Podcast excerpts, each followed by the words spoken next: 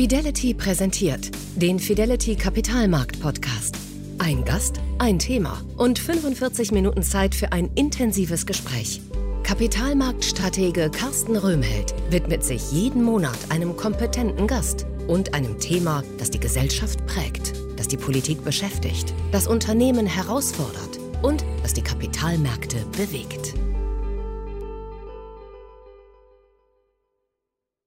Deutschland ist eines der Länder, das weltweit am frühesten und schnellsten altert. Waren 1970 noch weniger als ein Prozent aller Menschen 85 Jahre und älter, sind es heute fast drei Prozent. Und der Anstieg wird sich fortsetzen. Aber ist das schlimm? Nur wenn sich die Gesellschaft dieser Veränderung nicht weiter stellt, sagt Norbert Schneider. Er ist Soziologe und Direktor des Bundesinstituts für Bevölkerungsforschung. Im ersten Teil dieses Podcasts haben wir einen Blick auf die Veränderungen in der Bevölkerungsstruktur in Deutschland geworfen und welche Folgen diese auf den Wohlstand haben. Im zweiten Teil geht es vor allem um die Frage, wie sich die Erwerbstätigkeit der Menschen im Laufe ihres Lebens steigern lässt. Denn nicht die Anzahl der Beitragszahler entscheidet über das künftige Rentenniveau, sondern das, was wir daraus machen. Ich wünsche Ihnen viel Spaß beim zweiten Teil unseres Gesprächs. Wenn Sie mögen, melden Sie mir gern zurück, was Sie zu dem Thema denken. Ich freue mich auf den Austausch. Lassen Sie uns im nächsten Themenblock ein bisschen zu äh, Handlungsempfehlungen kommen und äh, ein paar Fragen in dieser Hinsicht beantworten. Sie sagen ja vorhin, haben Sie auch schon erwähnt, nicht die Zahl der Erwerbstätigen ist entscheidend, eben, sondern das, was wir daraus machen. Was machen wir aktuell daraus? Wo sehen Sie die Gesellschaft auf einem guten Weg und wo besteht klarer Handlungsdruck? Ja, also es wird ja immer wieder beklagt, dass ein Arbeits- oder ein Fachkräftemangel droht, beziehungsweise schon lang existiert. Im Handwerk ist es der Fall, äh, in vielen Dienstleistungsbereichen. Jetzt äh, stellt man fest, dass die Hotellerie und die Gastronomie plötzlich keine Mitarbeiter mehr haben, weil die Corona-bedingt freigestellt waren und jetzt 20 wie UPS oder DHL. Äh, oder sind in ihre Herkunftsländer zurückgegangen, weil dort der Tourismus boomt. Ähm, insofern stellt sich die Frage, warum ist die Nachfrage nach bestimmten Berufen seitens der Arbeitnehmer gering? Und da würde ich jetzt mal eine einfache Antwort geben. Erstens schlechte Bezahlung, zweitens ungünstige Arbeitsbedingungen, drittens schlechtes Image des Jobs. So. Und Sie würden auch keinen Job und ich auch nicht anstreben, der genau durch diese drei Merkmale gekennzeichnet ist, selbst wenn Sie gerne, bitte äh, Entschuldigung an alle Schreiner, das ist jetzt mal ein Beispiel, selbst wenn Sie gerne Schreiner werden wollten. So. Und dann werden Sie was anderes, weil Sie sagen, nur dort kann Ihre Familie nee. Das ist jetzt ein Beispiel. Also wenn wir einen Fachkräftemangel haben, wenn irgendeiner sagt, ich kriege keine Fachkräfte, dann müsste man entweder als Arbeitgeber oder als Gesellschaft sagen, wir müssen an diesen drei Stellschrauben drehen. Bessere Bezahlung, bessere Arbeitsbedingungen, besseres Image. Und ich fand es zynisch, wenn Menschen auf Balkonen stehen und irgendwelchen äh, Krankenschwestern Beifall spenden sich hingestellt hätten und sagen, die sind unterbezahlt, äh, die brauchen bessere Gehälter und ich bin bereit, einen Teil von meinem Einkommen abzutreten, bis es soweit ist. Das wäre was gewesen. Aber das äh, habe ich nicht so oft beobachten können. Und insofern geht es wirklich darum, das ist ein völlig rationales, ökonomisch rationales äh, Verhalten. Äh, wir äh, interessieren uns für Jobs, wo wir äh, viel verdienen und wenig arbeiten müssen, sage ich jetzt mal ein bisschen plakativ. Und die Jobs, die schlecht sind, und es werden immer mehr, die überlassen wir gern irgendwelchen Migranten und Migrantinnen aus Billiglohnländern und hoffen, dass das noch lange gut geht. Und das sieht man bei der Pflege. Zuerst kamen die Leute aus Polen, dann kommen sie aus der Ukraine, demnächst kommen sie aus Weißrussland und irgendwann ist der Pazifik da. Und dann kommt keiner mehr. Und äh, Insofern müssen wir uns auch darum selber kümmern. Und wir brauchen dann eben Struktur beim Thema Pflege, kann man sagen, weder die Familie noch der Markt werden die Pflegeproblematik. Die Familie ist nicht da oder weg, also mobil und damit räumlich entfernt. Und der Markt, das können wir uns ab einem gewissen Punkt nicht mehr leisten. Wir brauchen irgendetwas wie Caring Communities, wo sich die Leute ein Stück weit selber helfen oder befähigt werden, das zu tun. Und da müssen wir Geld und Kreativität investieren. Wenn wir das machen, wir könnten es und das sind wir gut, dann würden wir es auch hinbekommen. Aber wir müssen dann äh, auch mal sozusagen die Strukturen ein Stück weit überwinden, indem wir uns gegenwärtig bewegen und offen werden für neue Strukturen und dann läuft es auch. Und äh, um ein Beispiel zu zitieren aus einem ganz anderen Bereich, äh, Ostdeutschland, äh, beispielsweise Sachsen-Anhalt, äh, extreme Alterung, extremer Bevölkerungsrückgang, sehr viele strukturschwache Gegenden und äh, dort fuhren permanent sauteuer leere Busse durchs Land. Und dann irgendwann hat man gesagt, okay, so kann es nicht weitergehen. Und man hat Ruftaxisysteme entwickelt. Das heißt, die Leute rufen Taxi, fahren für 2,50 Euro, was der Bus auch gekostet hat, dorthin, wo sie wollen. Und das ist billiger, als die leeren Busse zu fahren. Das ist für mich ein schönes Beispiel, dass man ja. einen anderen denke, ein kostengünstigeres und ein bedarfsnäheres äh, System entwickeln kann. Und da müssen wir besser werden. Das wäre für mich sozusagen der Kernpunkt. Sehr, sehr kreativ jedenfalls. Wir haben schon über den Arbeitsmarkt in Ansätzen jetzt eben gesprochen. Ich würde das gerne mal auf den demografischen Faktor ausdehnen, denn der Anteil der Hochaltrigen wird ja im, in den kommenden Jahren steigen, wie Sie vorhin auch gesagt haben. Früher haben wir strategisch Menschen mit 60 auf passiv gestellt sozusagen. Das wird aber zukünftig nicht mehr funktionieren. Wie gelingt es dann, äh, die Teilhabe dieser Bevölkerungsgruppe am Arbeitsmarkt zu sichern? Ja, also vielleicht auch da äh, eine Zahl am Anfang, äh, nur dass man eine Idee hat. Äh, ich habe mal extra für diese Frage recherchiert bei der deutschen Rentenversicherung. Und was für mich ein schöner Indikator ist, ist, wie alt sind eigentlich die Menschen, die erstmals Altersrentenbezug haben. Erstmals. Und dann habe ich mir das Jahr 2000 rausgesucht und das Jahr 2020. Und im Jahr 2000 waren 46 Prozent der Erstbezieher 60 oder jünger. Die Hälfte war jünger als 60. Heute 0,1 Prozent. Das ist die Dynamik des Wandels. Und dahinter steckt sozusagen auch natürlich ein demografischer Punkt. Damals hatte man riesige Kohorten von jungen Menschen, die ins Erwerbssystem gedrängt sind und die Alten sollten Platz machen. Aber das ist umgekehrt. Es kommt sehr viel weniger nach, als altersbedingt eigentlich ausscheiden. Deswegen sollen sie da bleiben. Und auch hier gilt, äh, dass viele Menschen ähm, irgendwo habe ich das Wort vom wohlverdienten Ruhestand gelesen. In den wohlverdienten Ruhestand gehen sollen, wenn sie das wollen. Das darf sozusagen nicht grundsätzlich in Frage gestellt werden. Aber es gibt immer viele Menschen, die gerne noch ein bisschen weiterarbeiten. Vielleicht nicht 40 Stunden, aber projektbezogen oder in irgendeinem anderen äh, reduzierten Zusammenhang sehr gern. Und da müssen wir flexibler werden. Und wir müssen äh, die Idee von dem abrupten Ausscheiden aufgeben. Also heute 40 Stunden, morgen null das ist eine obsolete Idee, sondern wir müssen Strukturen entwickeln des Herausgleitens, was sich sozusagen über Jahre im Zweifel hinstreckt. Wir brauchen eine Kultur, wie es gelingen muss, dass ältere Beschäftigte äh, vernünftige neue Beschäftigungen kriegen. Also wenn der Dachdecker, um das Müntefering-Beispiel zu zitieren, mit 60 vielleicht zu Recht sagt, ich kann körperlich nicht mehr aufs Dach, dann muss man ihn frühzeitig befähigen, dass er dann zum Beispiel die Lehrlingsausbildung übernimmt. Oder dass es äh, Ideen gibt, dass Führungspersönlichkeiten, die mit 63 sagen, ich, das wird mir jetzt zu viel, ich kann nicht mehr, zurücktreten und zwar ohne Gesichtsverlust und so drei Jahre auf der unteren Ebene komme ich noch klar. Dafür haben wir überhaupt keine Modelle. Das ist nicht vorgesehen. Und auch dazu braucht es Kreativität und Flexibilität, ein Stück weit Anreizsysteme, aber nicht jetzt unbedingt nur finanzieller Art, sondern vor allem auch sozialer Art, Anerkennung und so weiter. Äh, im Hinblick darauf und vollkommen klar ist, ich bin ein absoluter Gegner einer Diskussion, die irgendwie lautet, Rente mit 67, mit 69 oder mit 70. Wir müssen das abkoppeln vom chronologischen Alter.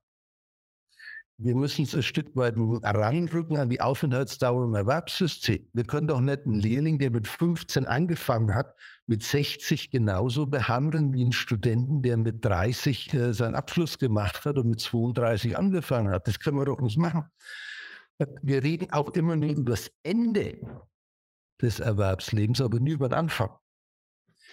Und ich habe lange recherchiert, es gibt keine belastbaren Daten über sozusagen das durchschnittliche Eintrittsalter ins Erwerbssystem.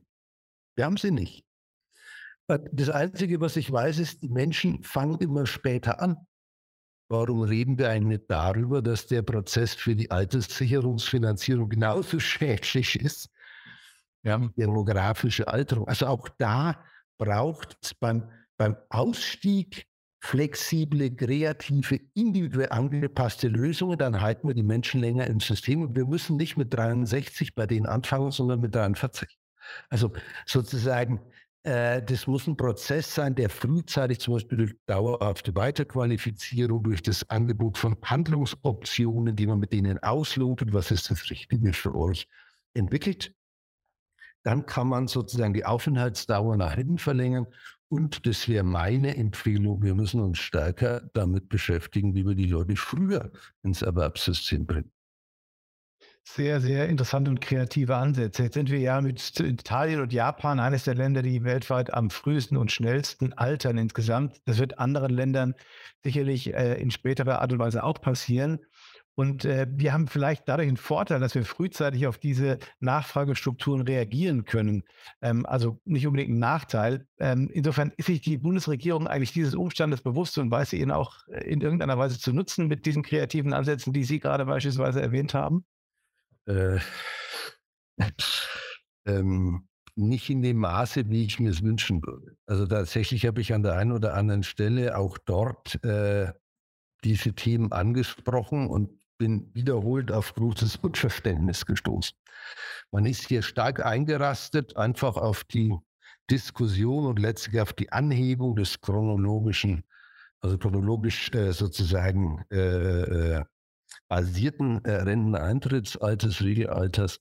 Äh, das ist eine viel zu verkürzte Debatte. Also da braucht es wirklich Offenheit, da braucht es Interesse, da braucht es äh, ja, neue Ideen, sage ich mal, an dieser Stelle. Und das andere ist, was mir wirklich wichtig ist, die von Ihnen zitierten Länder sind richtig zitiert, das sind die drei mit der ältesten, aktuell ältesten Bevölkerung. Aber alle Länder dieser Welt altern. Vielleicht gibt es eine Ausnahme, aber nahezu alle. Und auf einer anderen, sozusagen auf einem anderen Level, mit einer anderen Dynamik, aber alle altern. Und äh, die Frage ist sozusagen, was können wir aus diesem Vorsprung, den wir jetzt haben, bei der Bewältigung dieses Sachverhalts erarbeiten, was wir dann sozusagen auch exportieren können. Und ich denke, nee. Und äh, das sind einerseits Märkte, also ältere Menschen. Alter heißt ja heute was völlig anderes als noch vor 30 oder 40 Jahren. Man stelle sich mal einen 65-Jährigen 1970 vor. Er war in der Regel ökonomisch nicht gut gestellt, er war gesundheitlich stark angeschlagen und er war ein Stück weit sozial exkludiert, das heißt, seine soziale Teilhabe war auf ein Minimum reduziert.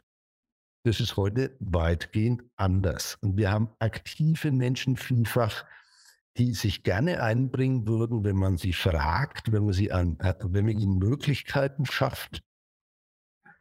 Und äh, darum müssen wir uns kümmern. Wir müssen dieses Potenzial heben, wir müssen dieses Potenzial fördern und äh, dann können wir sozusagen einmal äh, Muster entwickeln. Ich habe das Stichwort schon erwähnt, Caring Communities als Beispiel, wie man über Nachbarschaftshilfen oder was auch immer, Zeitbanken, äh, die Leute befähigt, eben nicht ins Heim gehen zu müssen, weil sie unterstützt werden durch Dritte. Und wir können natürlich, das sieht man jetzt an vielen Punkten, klassische Beispiele, wenn E-Bikes oder Kreuzfahrtschiffe. Das sind typische Konsumprodukte, die fast ausschließlich von älteren oder alten Menschen nachgefragt werden. Also ich will damit nur sagen, uns geht die Innovationsfähigkeit aus. Nee, Alterung bedeutet auch die Entstehung und Erschließung völlig neuer Konsumstrukturen und damit auch Exportmärkte, weil die werden natürlich bei uns entwickelt, wo die Nachfrage ist und zumindest vorläufig nicht anderswo. Aber dort wird diese Nachfrage künftig auch auftreten. Wir haben ja schon ein wenig über die politische Komponente eben zuletzt gesprochen. Lassen Sie uns zum Schluss nochmal auf das aktuelle Thema Wahlkampf vielleicht eingehen und wie dieses Thema im Wahlkampf auch ähm, äh, verarbeitet wird.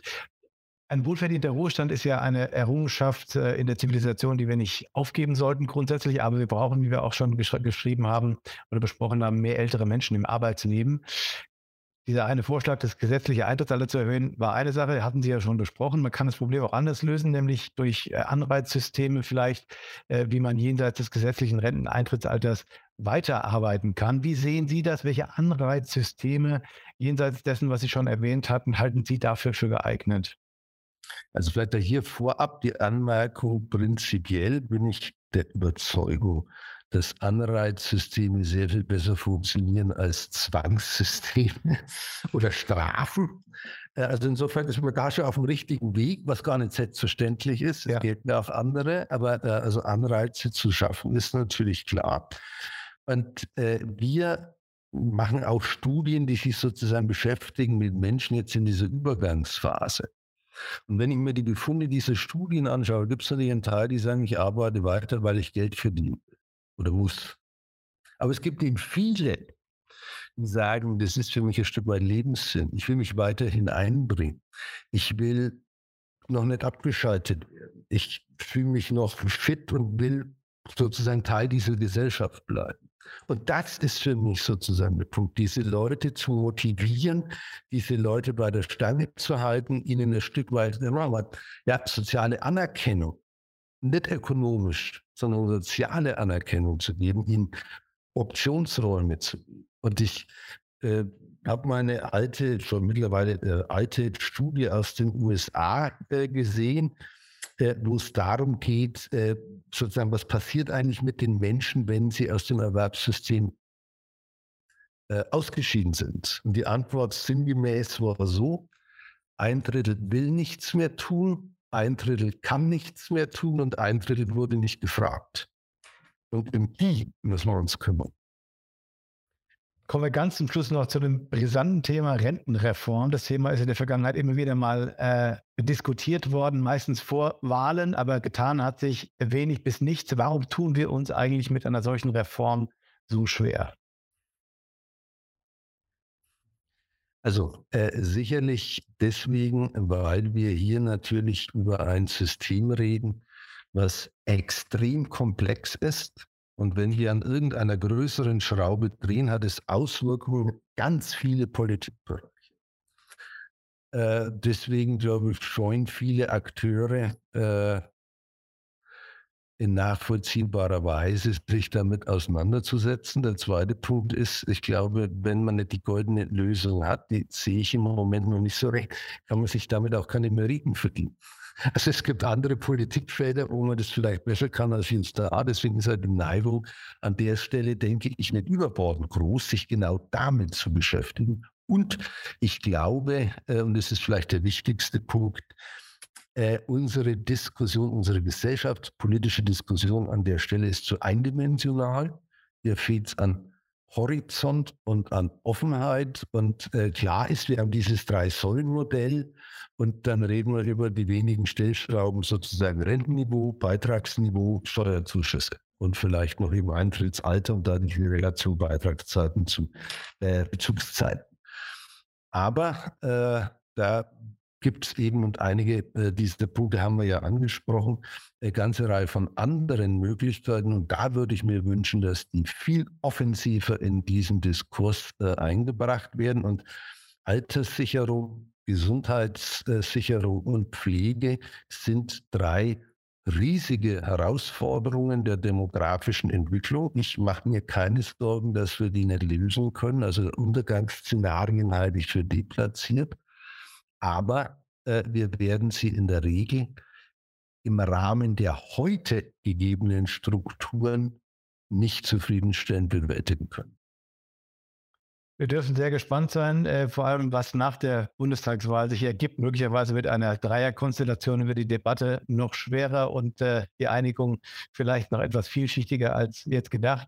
Herr Professor Steide, wir sind leider schon am Ende angelangt. Ich hätte noch viel, viel weiter mit Ihnen reden können. Ich möchte Ihnen sehr, sehr herzlich danken für Ihre hochinteressanten Einblicke und Analysen, die uns wieder mal sehr viel weitergebracht haben in den Themenfeldern, die uns sehr stark interessieren, die natürlich auch mit den Finanzmärkten zusammenhängen. Also herzlichen Dank für Ihre Teilnahme, für Ihre Bereitschaft, heute hier mitzumachen und auch herzlichen Dank an das Publikum, das hier bis zum Ende dabei war. Ich hoffe, dass es Ihnen gefallen hat. Äh, senden Sie uns gerne Fragen und Anregungen und ich hoffe auch, dass Sie beim nächsten Mal wieder dabei sind.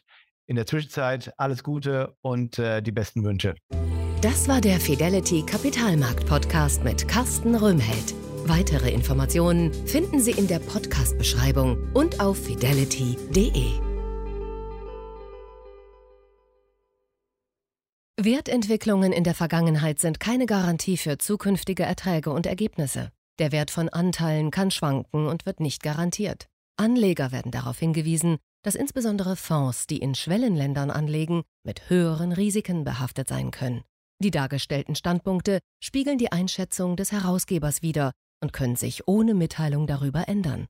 Daten und Informationsquellen wurden als verlässlich eingestuft, jedoch nicht von unabhängiger Stelle überprüft. Eine detaillierte Beschreibung der mit den jeweiligen Fonds verbundenen Risiken finden Sie in den entsprechenden Fondsprospekten.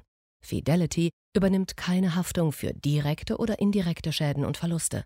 Weitere Informationen finden Sie unter fidelity.de.